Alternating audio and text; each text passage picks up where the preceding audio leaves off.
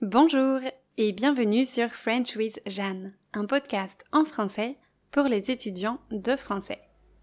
Vous écoutez l'épisode 4 de la série 9 sur les portraits de ville. Je vous ai parlé de Nantes et Bordeaux, en France, puis de Cebu, une grande ville des Philippines.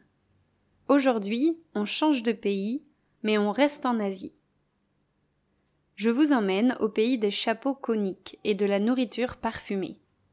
Un pays où vous pouvez déguster du bon café en mangeant un sandwich sur des petits tabourets en plastique.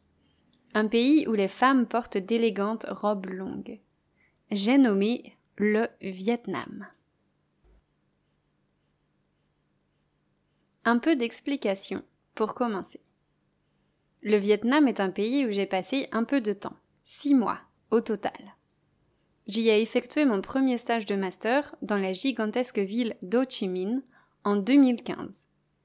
J'y suis retournée en 2019 alors que j'étais nomade digital. C'est un pays pour lequel j'ai beaucoup d'affection. Je ne suis pas vraiment sûre pourquoi. Peut-être est-ce parce que c'était le premier pays hors Europe que j'ai visité. C'est aussi le premier pays asiatique où j'ai mis les pieds, et pour cette raison, le Vietnam sera toujours synonyme d'aventure pour moi. Je suis fascinée par la folle circulation de ces grandes villes et j'adore sa gastronomie. J'apprécie la gentillesse de ses habitants et le fait qu'ils ne soient pas pressés, même si c'est plutôt caractéristique des pays asiatiques et pas seulement du Vietnam. Et puis, comment ne pas être touché par toutes les horreurs qui ont été commises sur le sol vietnamien? Bref, j'aime ce pays tout entier et en particulier une petite ville où j'ai eu la chance d'habiter pendant deux mois et demi. Cette petite ville s'appelle Hoi An. Elle est située au centre du pays, sur la côte, à 45 minutes au sud de Da Nang. Bien sûr, deux mois et demi, ce n'est pas très long pour avoir un vrai aperçu de la vie quotidienne dans une ville. J'ai bien conscience qu'une expérience de deux mois est très différente d'une expérience de plusieurs années. Mais bon, c'est la longueur de mon expérience là-bas et ça ne m'empêche pas d'avoir envie d'en parler. J'y suis donc restée deux mois et j'ai été charmée. Je vous explique pourquoi. Hoi An est une ville de plus de 150 000 habitants. Ce n'est pas beaucoup, ce qui permet à la ville de conserver une ambiance assez tranquille. Le jour, les rues sont peu fréquentées à cause de la chaleur. Le rythme est plutôt lent, à l'image des femmes vietnamiennes qui pédalent doucement sur leur vélo. Les touristes bronzent sur la plage. Les boutiques sont désertes. On pourrait presque la trouver léthargique. Mais c'est une illusion. La ville commence à s'animer en fin d'après-midi. Là, quand les températures s'adoucissent, les habitants s'éloignent de leurs ventilateurs et les touristes sortent de leurs piscines pour s'aventurer dans les ruelles charmantes de la vieille ville. Et pour cause, Hoi An est une ville très touristique. Cela est dû à plusieurs choses. La première raison est que Hoi An est une très jolie petite ville, tout en couleurs. Tout d'abord, il y a le mur jaune de sa vieille ville, facilement reconnaissable. Ils sont un peu abîmés, taché par endroits, mais ce jaune orangé donne à la ville une ambiance joyeuse. D'ailleurs, ce n'est pas pour rien que la vieille ville d'Oyan est inscrite au patrimoine mondial de l'UNESCO. Dans la transcription, je mettrai un lien pour que vous puissiez voir quelques photos. Ensuite, il y a le bleu de l'océan, situé à 10 minutes du centre-ville en scooter. Sur la gauche, on aperçoit la grande ville de Danang avec ses hauts immeubles. On voit aussi les montagnes au loin. Sur la droite, on voit la plage qui s'étend. Si on regarde droit devant, on voit le bleu de la mer rejoindre celui du ciel. La nuit, on peut même voir les petites lumières blanches accrochées aux barques des pêcheurs qui vont pêcher les calamars. C'est beau et reposant. Et puis, entre la ville et la plage, il y a les champs de riz, avec leurs verts tantôt vibrants, tantôt jaunis. On peut même s'aventurer au milieu de ces champs, en scooter, en vélo ou à pied, grâce au petit chemin cimenté qui serpente entre les champs. J'adore le vert des rizières. Enfin, il y a toutes les lanternes colorées qui sont un symbole du village. Elles s'illuminent à la tombée de la nuit et l'atmosphère devient douce et romantique. Le centre-ville étant traversé par une rivière, ces lumières se reflètent dans l'eau et charment tous ceux qui s'y promènent. C'est vraiment un joli endroit. La deuxième chose qui attire les touristes, c'est l'artisanat.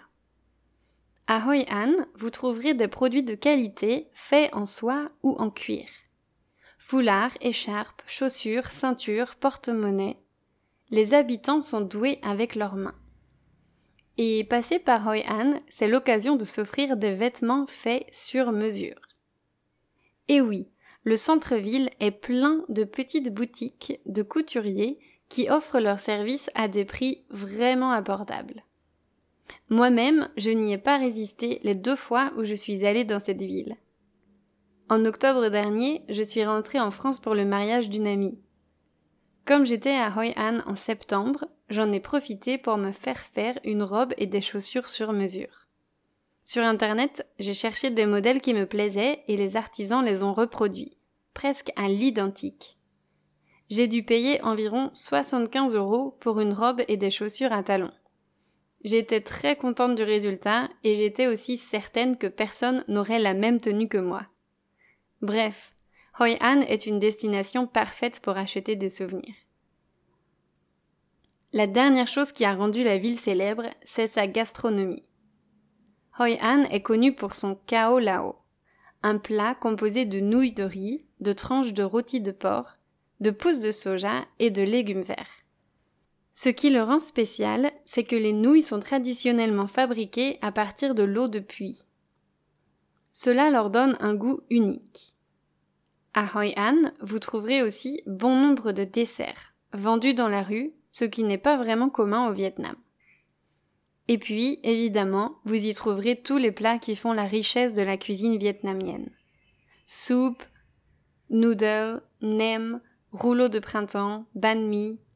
Perso, j'adore. Hoi An a aussi son lot de café trendy et de cuisine végétarienne. Comme ça, il y en a pour tous les goûts. Au premier abord, la ville semble donc calme et tranquille, charmante et douce. Et pourtant, elle est assez dynamique. Il ne manque pas de restaurants, cafés et bars. Des soirées y sont organisées, mais il faut connaître un peu les locaux ou les expats pour en être informé. Nous, chaque mercredi, on avait l'habitude d'aller faire un quiz dans un bar. J'adore les quiz dans les bars. On joue en équipe, on apprend des trucs et on peut gagner un lot, généralement de la bière. Il y a aussi un célèbre photographe français qui s'est installé à Hoi An. Il s'appelle An. Il prend de magnifiques portraits. Il y a quelques années, il s'est lancé le défi de photographier toutes les ethnies du Vietnam. Et il y en a beaucoup. Il a regroupé ses recherches et ses photos dans un musée situé à Hoi An et accessible gratuitement. Si vous vous rendez dans la ville, je vous encourage vivement à aller y faire un tour. Si je me sens bien au Vietnam, c'est peut-être parce que ce pays a été fortement influencé par le mien. En effet, le Vietnam a été une colonie française pendant 67 ans. En conséquence, dans la culture vietnamienne, on retrouve des caractéristiques de la culture française. Par exemple, l'un des plats typiques du Vietnam est le banh mi.